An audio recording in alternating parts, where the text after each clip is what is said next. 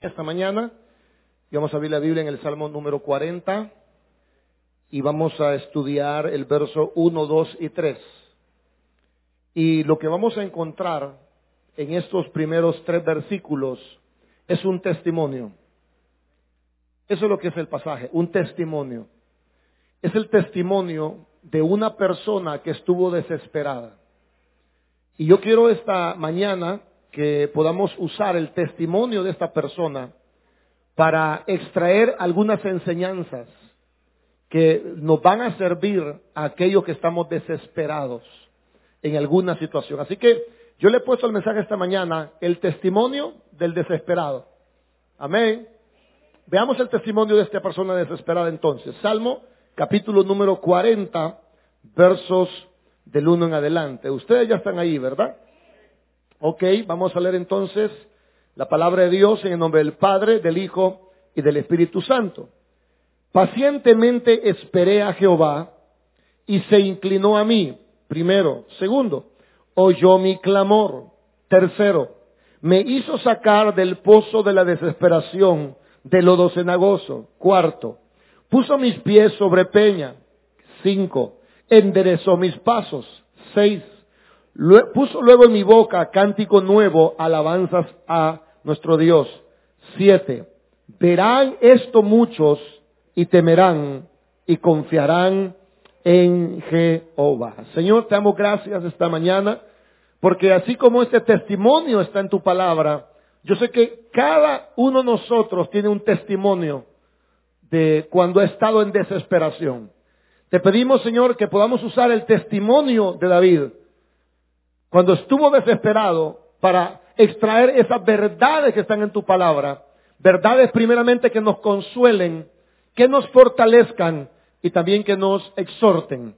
En el nombre de Jesucristo te lo pedimos esta mañana. Amén y amén. Podemos tomar asiento, hermanos.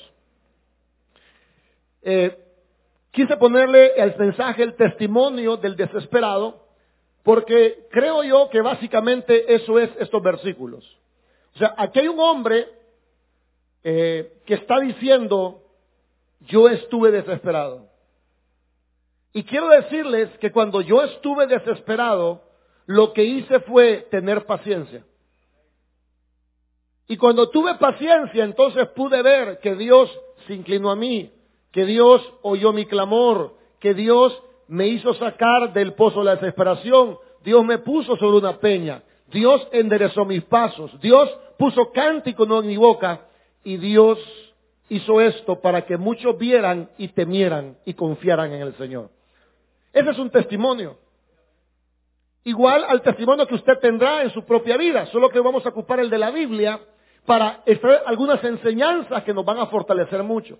Así que esta mañana voy a hablar del testimonio de una persona que estuvo desesperada, pero que vio a Dios obrar de manera maravillosa. Porque al final de la historia, Dios le da la victoria al desesperado. Así que este testimonio de esta persona desesperada nos va a brindar algunas razones por las cuales nosotros tenemos que tener paciencia. Y lo voy a hacer para que el que esté desesperado hoy, primero sea fortalecido. Yo quiero que se fortalezca con este testimonio. Segundo, quiero que se consuele. Porque las escrituras son para traer consolación a nuestra vida. Y también hay una parte donde nos va a exhortar a nosotros. Porque hay una parte donde el hombre dice, y él enderezó mis pasos. O sea, hay cosas que Dios va a enderezar en medio de tu desesperación. Así que existen muchísimas personas que han pasado momentos difíciles. Quiero decirle que usted no es la única persona en la vida que está pasando momentos difíciles. Hay muchísima gente. Yo quise traer una ilustración esta mañana y fui a internet y puse testimonio de gente desesperada. Hermano, internet está lleno de gente que estuvo desesperada. Gente que le detectan cáncer, gente que le hacen trasplantes de riñón, gente, hermanos, que los dejan desahuciados. O sea, hay muchísimas personas que están pasando por el momento que usted está pasando. Es decir, nosotros vamos a encontrar que mucha gente ha pasado por momentos de separación, pero lo importante no es que han pasado, lo importante es que esas personas que un día estuvieron desesperadas, encontraron la salida. Eso es lo importante. Que hay mucha gente que estuvo desesperada, pero encontró la salida. Y si esa gente encontró la salida, entonces nosotros también podemos encontrar la salida. El Salmo 40, en los primeros versículos, es el testimonio de David que estuvo en una situación desesperada. Claro, no fue de la noche a la mañana que las cosas van a cambiar. O sea, quítese de la cabeza, por favor, se lo ruego, no piense que de la noche a la mañana las cosas van a mejorar. Porque la Biblia empieza diciendo, pacientemente espere al Señor. Y esa es una de las cosas que uno como pastor quiere decir a la gente que está desesperada. Uno quiere decirle, hermano, no se preocupe, ya va a cambiar todo. No, hermano, no va, no va a cambiar ya. A veces la gente se desanima porque uno es muy triunfalista. Hay cosas que llevan tiempo. O sea, hay cosas que llevan tiempo. Por eso el primer mensaje o los primeros mensajes de este salmo yo hablé de tener paciencia. Debemos tener paciencia. La paciencia no es una opción. La paciencia no es una opción. La paciencia es indispensable. Porque el salmo empieza hablando de ser paciente. Siempre, hermano, quiero decir algo. La fe va acompañada con la paciencia. Siempre. O sea, no crea que porque usted tiene fe, ah, entonces ya mañana todo, todo está bien, no hermanos. La, la, fe va acompañada de la paciencia. Por eso cuando Dios habla de Abraham, que es el padre de la fe, en Hebreos 6:14 dice, de cierto te bendeciré con abundancia y te multiplicaré grandemente. Pero el verso 15 dice, y habiendo esperado con paciencia.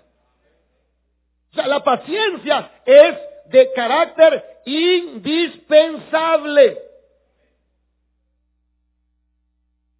Pero no lo quiero dejar solo con eso. Yo quiero decirle que esta, noche, esta mañana vamos a ver algunas razones por las cuales usted debe tener paciencia. Vamos a ver rápidamente la primera de ellas. Está en el verso 1, en la segunda parte. Dice, pacientemente espera a Jehová. ¿Y qué dice la, primera, la segunda parte del verso? Y se inclinó a mí. Atención. ¿Qué nos está diciendo este versículo? ¿Qué nos está diciendo? Dice la Biblia, yo estuve desesperado, pero el Señor se fijó en mí. Quiero decirle a la gente que está desesperada de que Dios se fija en usted. No crea que Dios no mira lo que le está pasando. Este versículo, esa parte, en otra versión dice, y el Señor se fijó en mí. Y es una de las cosas que usted debe entender en su desesperación, que la Biblia enseña que Dios se fija en el que está desesperado. Ese es el testimonio del salmista. El testimonio está, está diciendo que el Señor tiene los ojos abiertos y el oído atento en las personas que están desesperadas. Por eso, cuando Daniel estuvo en, en un tremendo problema, Daniel oró así, le dijo, oh Señor, abre tus ojos y escucha nuestra oración y mira que estamos en desesperación. O sea, cuando usted esté desesperado, quiero que sepa que Dios está pendiente de usted. Amén. Así que cuando usted esté en necesidad, cuando usted esté en un gran aprieto, cuando usted esté en un gran problema, usted debe recordarse de que Dios está pendiente de su necesidad. La Biblia dice, Él se inclinó a mí. Lo que significa es esto, Dios está atento cuando está desesperado. Así que si usted está pasando una necesidad, quiere decirle que los ojos de Dios están abiertos sobre usted y que los oídos de Dios están atentos a su necesidad. Esa es una de las primeras cosas que David nos enseña. Así que hermanos, por favor se lo ruego, no le dé importancia a esos pensamientos que vienen a su cabeza, que le dicen, Dios no se fija en ti, Dios no te presta atención, Dios ni se acuerda de ti. Eso es una mentira. Usted puede sentir que Dios no lo oye. Usted puede creer que Dios lo ha olvidado. Pero la Biblia dice, yo estaré contigo todos los días de tu vida hasta el fin del mundo. Amén. Por favor, no se sienta desechado. No se sienta olvidado. Porque ese es un sentimiento que no tiene fundamento en la palabra de Dios. El salmista dice, Dios se fijó en mí. Y eso significa que Dios está atento al que está desesperado. Muchas veces nosotros creemos, no sé si le pasa a usted, a mí me pasa, de decir, bueno, Señor, no te veo, no te siento. ¿Y sabe qué hay que hacer en esos momentos? Vivir por fe. ¿Qué es vivir por fe? ¿Es andar a las ciegas? No. Vivir por fe es vivir por lo que la Biblia enseña. Por eso Dios nos ha dejado la Biblia. Para que cada vez que usted se sienta de fallecer, vaya a la Biblia. Y ahí, dice, no temas. Porque yo estoy contigo. ¿Y qué decirle algo, hermanos? Quiero decirle algo. No importa lo que esté pasando. Yo le puedo decir con la Biblia en la mano y con la verdad en mis labios de que Dios está con nosotros aunque nosotros estemos en el pozo de la desesperación, su palabra dice, Él se inclinó a mí. Es decir, Dios está pendiente de los que están desesperados. Esa es la, primera cosa que enseña el Salmo. La segunda cosa que enseña está en el verso 1 en la siguiente parte. Dice la Biblia, oyó mi clamor. Esa otra cosa importante. Dios, esta es la segunda cosa importante. Dios no solo está pendiente de ti. En segundo lugar, Dios escucha el clamor del angustiado. ¿Qué dice la Biblia? Hermanos, y Él oyó mi clamor.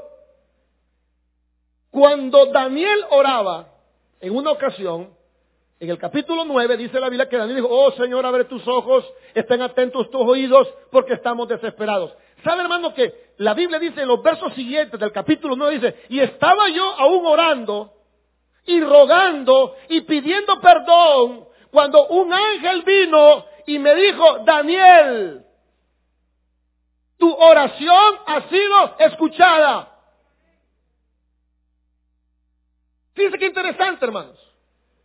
No lo quiero llevar a Daniel porque no quiero moverme este pasaje, pero por eso estoy solo comentándolo. Daniel dice, aún estaba orando. Aún yo estaba orando. Cuando vino un ángel y dijo, Daniel, tu oración ha sido escuchada. Y quiero decir algo, hermanos, cuando usted esté en desesperación, usted tiene que saber que Dios escucha tu oración. No estás hablando solo, no estás hablando al aire, Dios escucha tu oración.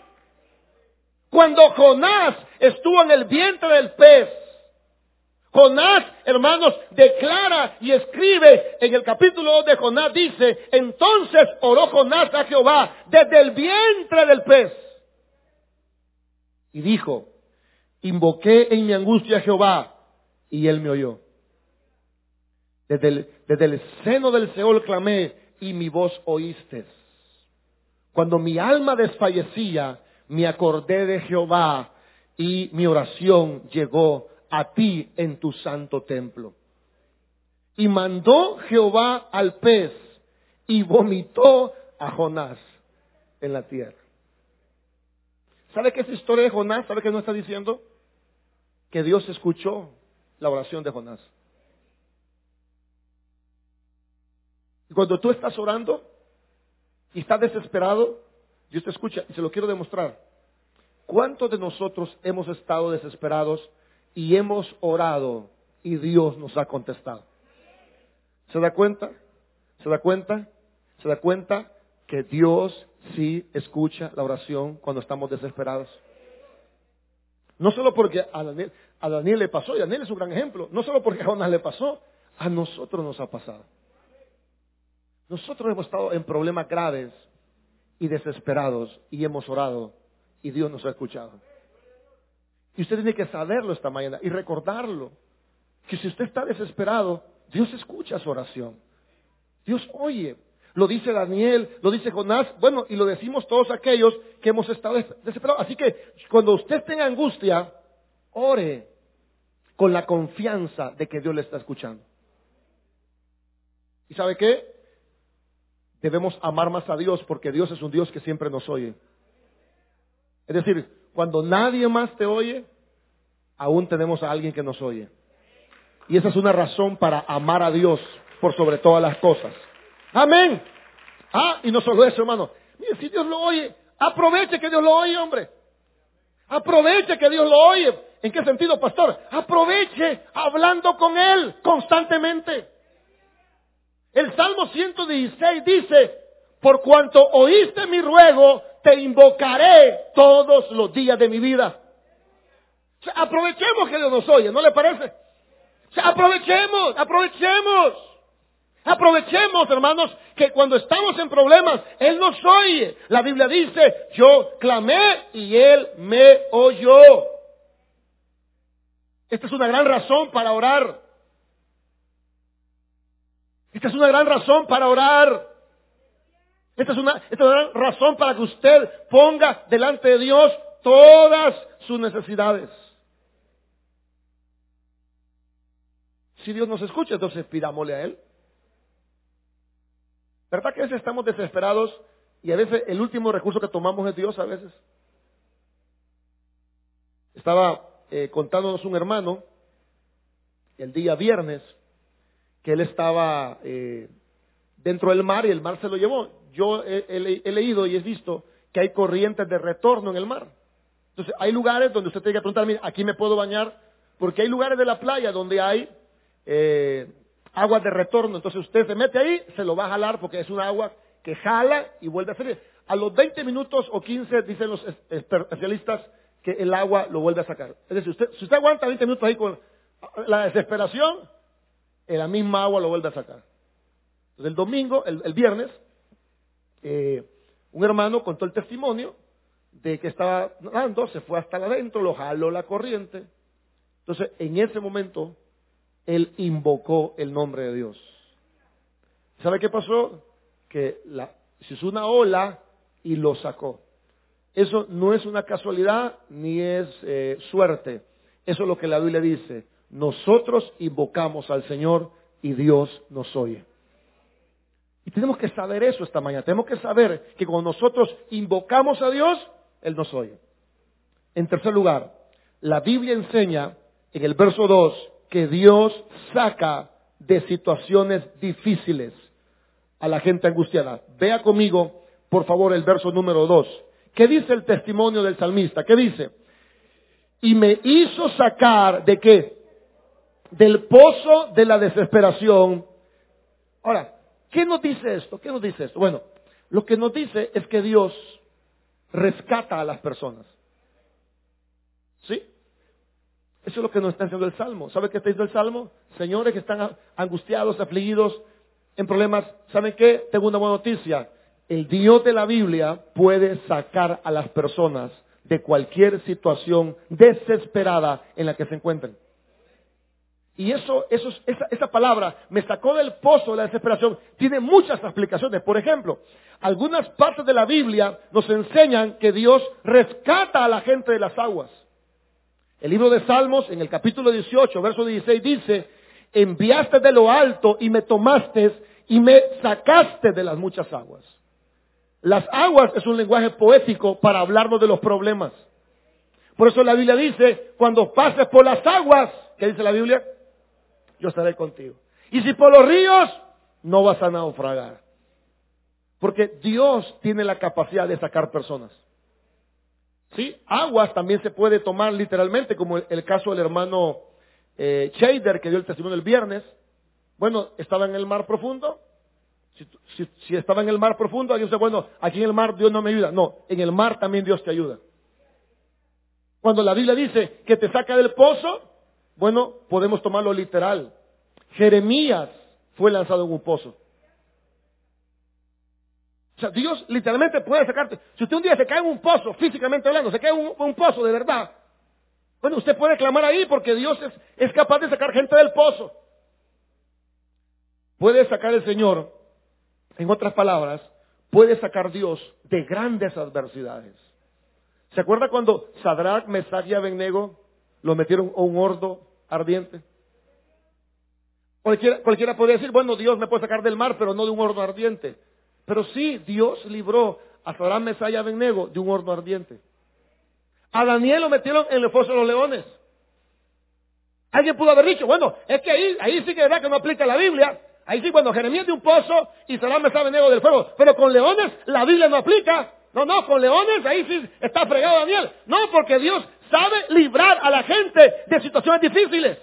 Y cuando Daniel lo metieron físicamente, literalmente, lo metieron en un foso donde había leones, ningún león, hermano, le puso la garra encima a Daniel. ¿Sabe por qué? Porque Dios puede librarte de cualquier situación difícil en la que tú te encuentres. Amén. Eso de que te saca del pozo, no solo me habla a mí de aguas, no solo me habla a mí de fuego, no solo me habla de leones, también me habla de enemigos más fuertes que nosotros. Y tenemos el caso de David, que fue librado de Goliat. Tenemos el caso de Moisés, que fue librado de Faraón. ¿Qué le estoy diciendo con todo esto? Que el Dios de nosotros tiene la capacidad de librar a la gente de diversas situaciones. Y su caso también aplica. Hello. O sea, usted también aplica en esto, hermanos. O sea, Dios puede a usted sacarlo. Inclusive, esto del pozo aplica para la cárcel también. Cuando hablamos de pozo, hablamos de un lugar oscuro. Hablamos de un lugar desesperante. Esto también aplica. Yo podía estar predicando esto en el penal de Mariona y decirle, hermanos de Mariona, Dios puede sacarte de esta cárcel. ¿Y cuántas veces hemos escuchado de gente que ha clamado, ha orado, ha buscado a Dios y Dios los ha sacado de la cárcel? Hay un montón de gente que anda afuera, que tenían cadena perpetua, que eran grandes delincuentes, pero Dios tiene la capacidad de sacar a las personas de diversas situaciones. Esto también aplica, hermanos, en todas las áreas de su vida. Entonces, ¿qué quiero decirle con esto? Que cuando usted esté en una situación difícil, debe recordar que Dios puede sacarlo de esa situación. Cuando usted esté en una situación, hermanos, complicada, Dios puede sacarlo. Aunque usted esté hundido en un problema, aunque usted no vea nada claro, aunque usted, hermanos, esté desesperado, Dios puede librarlo a usted. Entonces, ¿qué tenemos que hacer? No tengamos miedo No tengamos miedo a lo que no está pasando. El miedo es lo peor que podemos hacer. No, caminemos con confianza. Porque el testimonio del salmista dice, Él me sacó del pozo de la desesperación y me sacó del lodo cenagoso. Y si Dios lo sacó a Él, también nos puede sacar a cada uno de nosotros esta mañana. Amén. El verso número 3 dice así. Perdón, el verso 2 dice, puso mis pies sobre qué? ¿Qué es eso? Bueno, que Dios no solo sacó al salmista, sino que Dios le dio seguridad. ¿Qué es una peña? Es, es una gran montaña. este es un lenguaje poético para decir, Dios no solo te libra, Dios también puede darte seguridad. En otras palabras, Dios puede darte protección. O sea, Dios puede protegernos, hermanos. Porque cuando el salmista dice, esto significa que el Señor lo puso en un lugar donde ya no lo podían alcanzar las dificultades. Y hay un libro en Salmos que dice, Él me escondió en el tabernáculo en el día del mal. O sea, Dios puede escondernos de los problemas.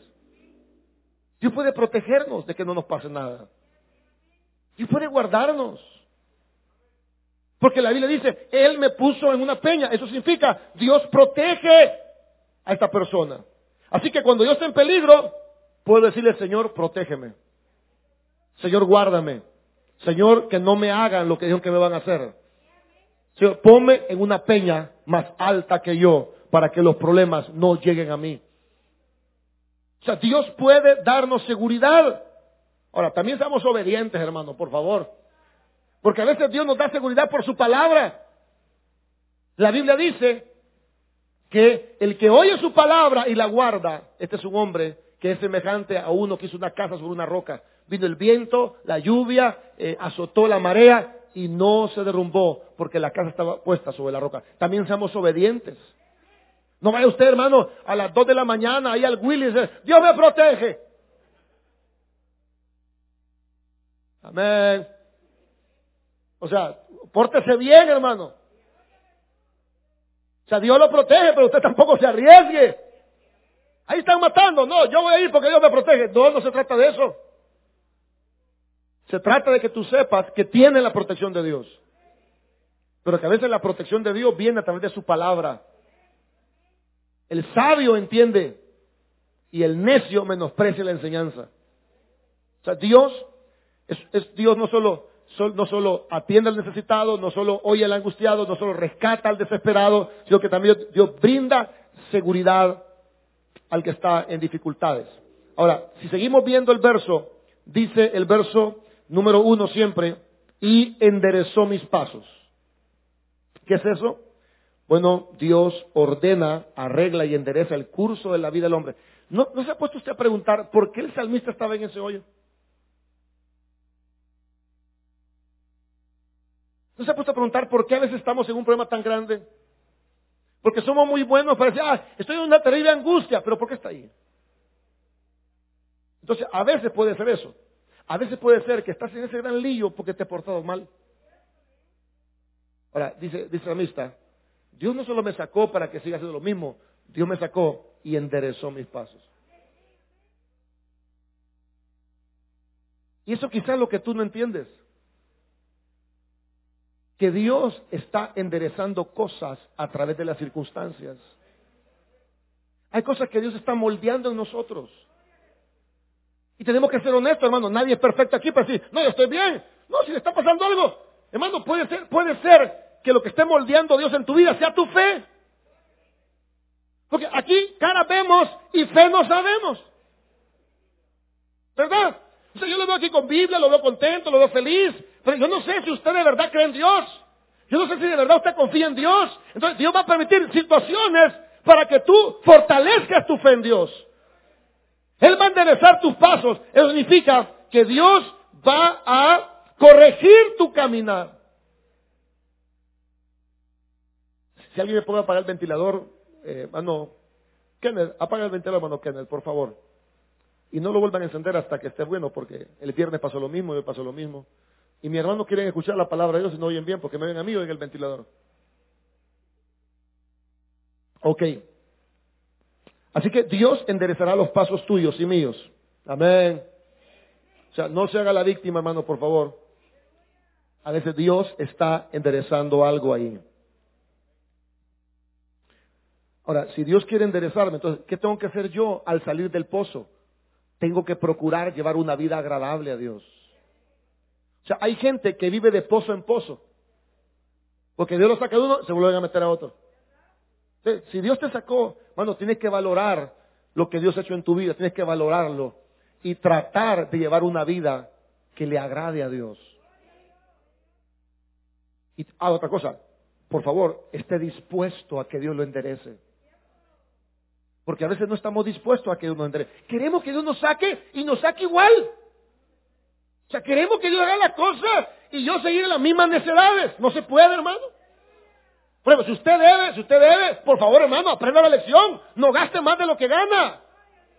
Alguna gente quiere que lo saque para, de la deuda para seguir gastando.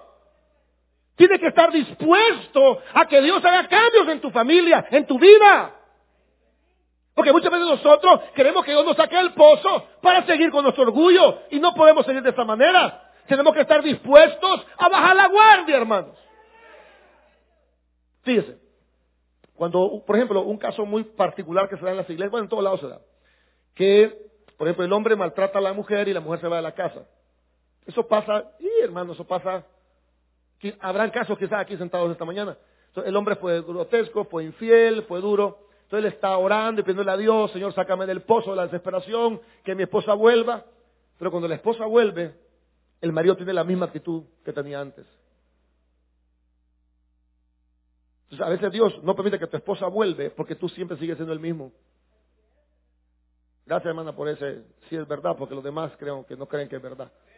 O sea, ellos quieren salir del pozo para seguir en sus cosas. No, Dios te saca del pozo, pero el testimonio del salmista dice, y Él me enderezó mi caminar. Hay gente que no está dispuesta a cambiar. Y por lo tanto, Dios no puede sacarlos del pozo. Porque cuando Dios te saca del pozo, Él ha dicho, después que te saque, voy a enderezar tus pasos. ¿Ya qué pasa eso, hermanos? Que hay gente aquí que está sufriendo, que está llorando, pero después de esas lágrimas siguen siendo las mismas personas en la casa. O sea, no están dispuestas a ser enderezados. Esta parte está buena, ¿verdad? Donde menos uno espera, Dios saca una maravilla. Sí, porque queremos salir. ¿Para qué queremos salir? ¿Para, qué quiere estar saludable usted? ¿Para seguir choteando su vida y hacer lo que le da la gana? ¿O para enderezar sus pasos? Es como el alcohólico que ora por su hígado y Dios sana el hígado y ellos vuelven a seguir tomando. ¿Pasa eso los hermanos? ¿Para qué pasa eso? Estamos aquí llorando, Señor, ayúdame. Y dice, no te saco, porque no estás dispuesto a que enderece tus pasos.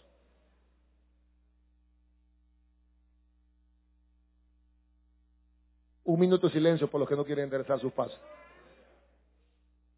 ¿Qué pasa eso? Queremos seguir orgullosos, queremos seguir prepotentes. No queremos pedir perdón, no queremos humillarnos, queremos que Dios nos saque y nosotros con el garbo bien arriba. Se dice Dios, dice, el samista, Dios me sacó a mí y arregló mi vida. Y nosotros tenemos que estar dispuestos a que Dios arregle nuestra vida. Bueno, voy a dejar hasta ahí porque no quiero que nadie piense que es algo contra alguien. Verso 3, verso 3. Dice, puso luego en mi boca cántico nuevo, alabanzas, ¿a qué dice ahí? ¿Sabe qué sucede después? Después que Dios se inclina, después de que Dios oye, después que Dios saca, después que Dios te da seguridad, después que Dios te da tus pasos, Dios le devuelve la alegría al desesperado.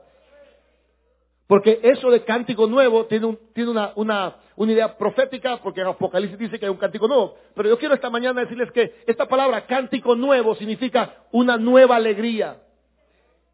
O sea, cuando yo sé algo, tú que estás afligido, con cara cuadrada, que has venido a la fuerza, que estás ahí desmotivado, que, que tú dices, ese pastor es mentira lo que está diciendo. Hermano, te digo una cosa, un día Dios te va a devolver la alegría. Un día Dios te va a devolver el gozo. Y tú vas a dar gritos de alegría y vas a entrar por esas puertas con acción de gracias, con regocijo, alabando el nombre de Dios por lo que Dios habrá hecho en tu vida. Amén. Siempre que la Biblia menciona alabanza, siempre va amarrada con la alegría. El libro de Santiago dice, alguno está alegre, cante alabanzas.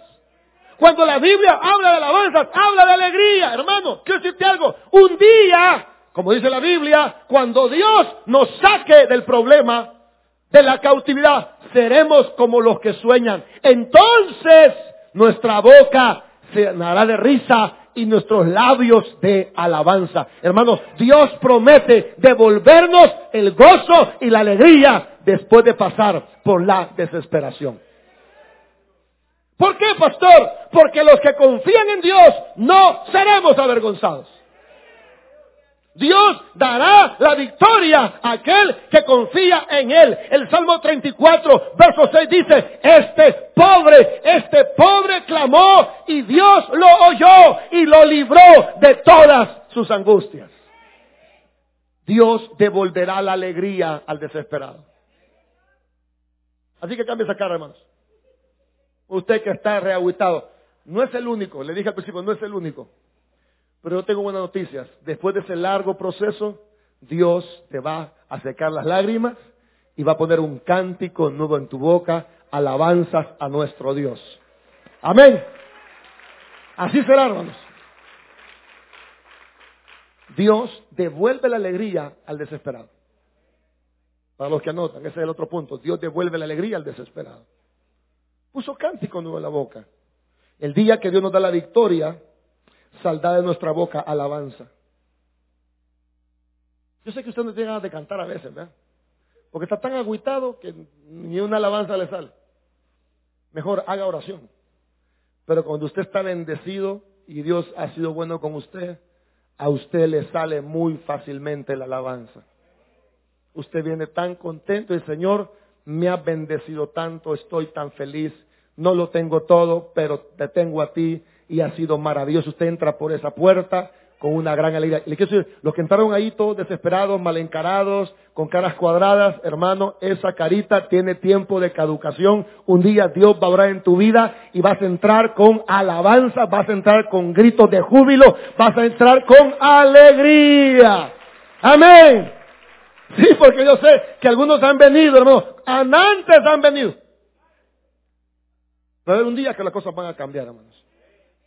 Y no soy político, soy predicador pero las cosas buenas están por venir todavía. Dios tiene cosas buenas para nosotros. No solo es desesperación. O sea, no se acostumbre a vivir mal. Un día usted va a estar bien. Hay familias, bueno, todas las familias pasan momentos difíciles, todas. ¿O no? Mano, no hay matrimonio perfecto. O sea, no crea que Usted de matrimonio, ah, que no matrimonio, no hay matrimonio perfecto, no existe. Siempre hay bonches. ¿Verdad que siempre hay bonches? Siempre hay bonches. Siempre momentos amargos. Por cierto, no hay hijos perfectos, hermanos. Ah, siempre una colejuda ahí. Siempre. Siempre hay un tipo ahí que se salta la barda, hermanos. Siempre hay problemas. Siempre hay problemas económicos, el piso nunca alcanza, hermanos. Eso es normal. Bienvenido al club. O sea, siempre van a haber problemas en la vida, siempre. Pero la vida no solo es de problemas. En el Señor también nos prometen la alegría. Y esos, esos ojitos llorones de hoy, va a haber un día que no van a llorar, que van a estar tan contentos que no, ni van a llorar, sino que solo van a gozarse por lo que Dios hizo en sus vidas. Porque el testimonio del salmista dice que Dios le devuelve la alegría al desesperado. Qué interesante, hermanos, porque lo que Dios da no es tristeza, lo que Dios da es alegría. La Biblia dice, la bendición de Jehová es la que enriquece y no añade qué. Por eso tiene que esperar a Dios. Porque lo que Dios da no trae tristeza, lo que Dios da trae alegría. Por por eso hay gente quizás hoy frustrada porque hiciste lo que tú querías. Lo hiciste en el tiempo que querías. Lo hiciste a la manera que tú querías. Y cuando alguien se apresura, la Biblia dice, cuando alguien adquiere bienes de prisa, al final no serán bendecidos. Nada, nada que es fácil realmente se valora. Nada, nada que sea fácil, realmente trae alegría. Si usted tiene la posibilidad de comprar un buen teléfono y lo compra, bueno, no trae mucha alegría, pero si usted lucha y ahorra y busca, cuando al fin lo compra, es una gran alegría, ¿o no? Porque todo lo que viene en el tiempo de Dios produce alegría. Mucha gente se ha adelantado al proceso, se han saltado pasos, por eso que no tienen alegría. Todo lo que viene de Dios nos va a dar alegría. La bendición de Dios es la que enriquece y no añade tristeza con Dios. Por eso hay que aprender a esperar lo que viene de Dios. Si Dios no ha querido obrar, está bien, espera. A ver, solteras, espérense, hombre. No, que este es bien lindo. mire que la ceja así como que es diablito, mire. Y que el pelo así. Ay, hermano. Pregúntale a cuántas hermanas se casaron con los diablitos y cómo están endemoniados hoy. Espérese de Dios, hombre. Tal vez el de Dios es gordito y morenito, pero es la bendición de Dios y Dios no añade tristeza con ella. Usted quiere un gran tipo así que es espectacular y vivir infeliz. A ver, hombres, espérala de Dios, hermano. Espérala de Dios. Sí, porque cuánta gente se ha dado en los dientes, hermano. Y hermano, se han dado los dientes. Se han pegado un mar. Ellos solo se han pegado un martillazo en la cabeza, hermano. Pues no esperar la de Dios. Amén. Espérese, espérese que le mande la de Dios. La de Dios, tal vez no es la, no es modelo, pero es la de Dios. Y la de Dios no añade tristeza. ¿Cuántos se han saltado los procesos? Si esperamos en Dios, Él nos va a dar lo mejor. Amén. La gente que se apresura al final no es feliz. La gente que se apresura no es feliz. Ahora, ¿qué tengo que hacer yo entonces? Bueno, yo debo esperar con paciencia a que Dios me dé la victoria de mis problemas. Ok, voy a terminar entonces en el verso número 3, eh, perdón, el verso sí, en el verso 3, la última parte, dice, verán esto muchos y temerán y confiarán en quién. Termino diciendo esto, Dios da la victoria al desesperado, oiga esto, para que muchos confíen en Él. Fíjese, hermano, que lo que el samista está diciendo es esto. Dios me dio la victoria, pero me la dio para la gloria de Él. ¿Qué sucede cuando tú esperas en Dios? Dios te da la victoria y mucha gente es bendecida a través de tu testimonio. ¿Por qué? Lo oirán los mansos y se alegrarán. Es decir, el que está aquí todo reventado y acabado, oye un testimonio y sabe qué pasa en esa persona, le vuelve la esperanza, le vuelve el ánimo. ¿Y sabes por qué? Porque hubo una persona que tuvo paciencia de esperar en Dios. Fíjese que cuando alguien se para aquí dice, mire, yo aguanté a mi esposo y mi esposo era yuca y sin pesca, ¿va? Y lo aguanté y aquí estuve. ¿Sabe qué, qué, pasa en la gente que está ahí desesperada? Dice, wow, Dios puede hacer la obra también en mi familia. Cuando se para una mamá y dice, mire, mi hijo era tremendo y estuvo aquí y allá, pero yo oré por mi hijo y Dios lo rescató. ¿Sabe qué pasa? las demás mamás que tienen los hijos también con el problema, toman ánimo las demás mamás.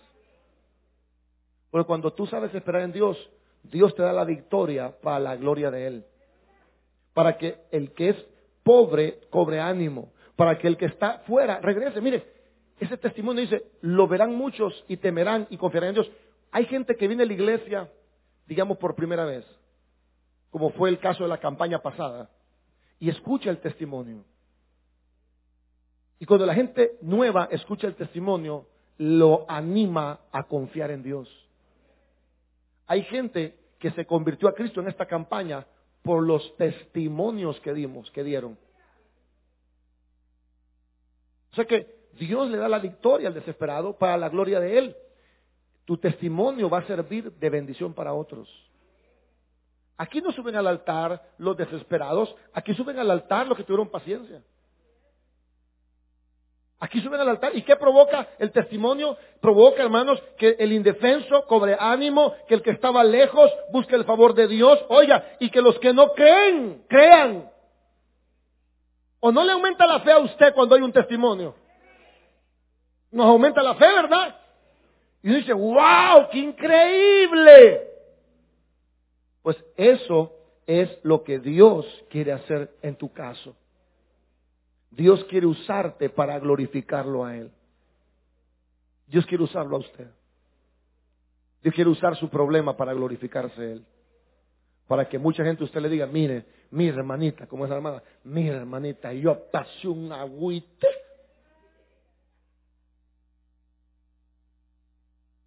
La que viene toda demostolada, toda desarmada, empieza a levantar su fe al ver lo que Dios puede hacer con los que tienen paciencia. Así que hermanos, nosotros tenemos que esperar que Dios nos ayude. Amén. ¿Por qué, pastor?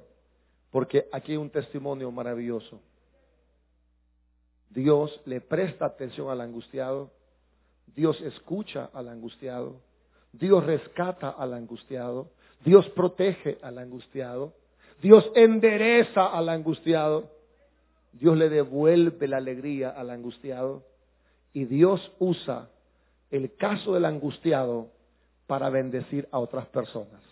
Así que hermanos, ánimo en su problema, porque Dios también quiere usar todo esto que usó con David, quiere hacerlo también en su vida y en la mía. Démosle un fuerte aplauso a Dios.